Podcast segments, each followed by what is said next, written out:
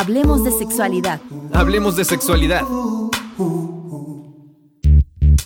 Hola y bienvenidos. Hay seres que solo existen y sus cuerpos son inertes, a los cuales les llamamos inorgánicos. Otros que existen y viven, por lo tanto tienen un principio vital, los cuales le decimos orgánicos.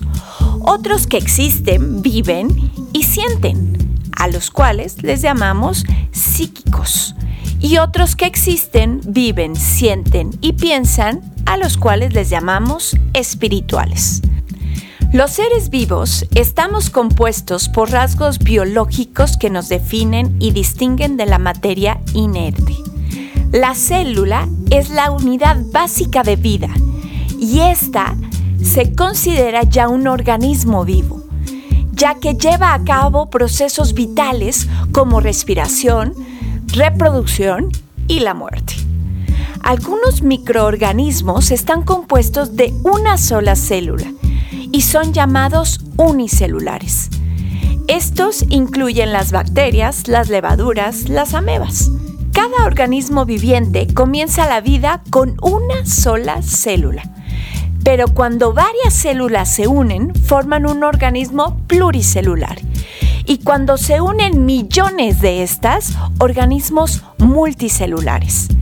Dan lugar a tejidos, a órganos, a medida que crecen, dan lugares a seres vivos más complejos, como las plantas, los animales y seres humanos cada célula realiza una función y específica en cada uno de estos cuerpos.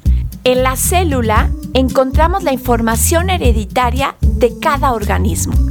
Esta se llama ADN y es la información genética que nos indica todas las características de este nuevo ser.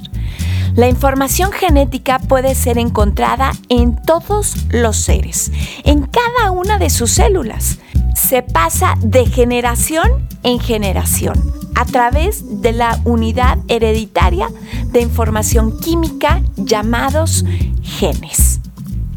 Te invito a seguirnos y a compartir. Ven y hablemos de sexualidad.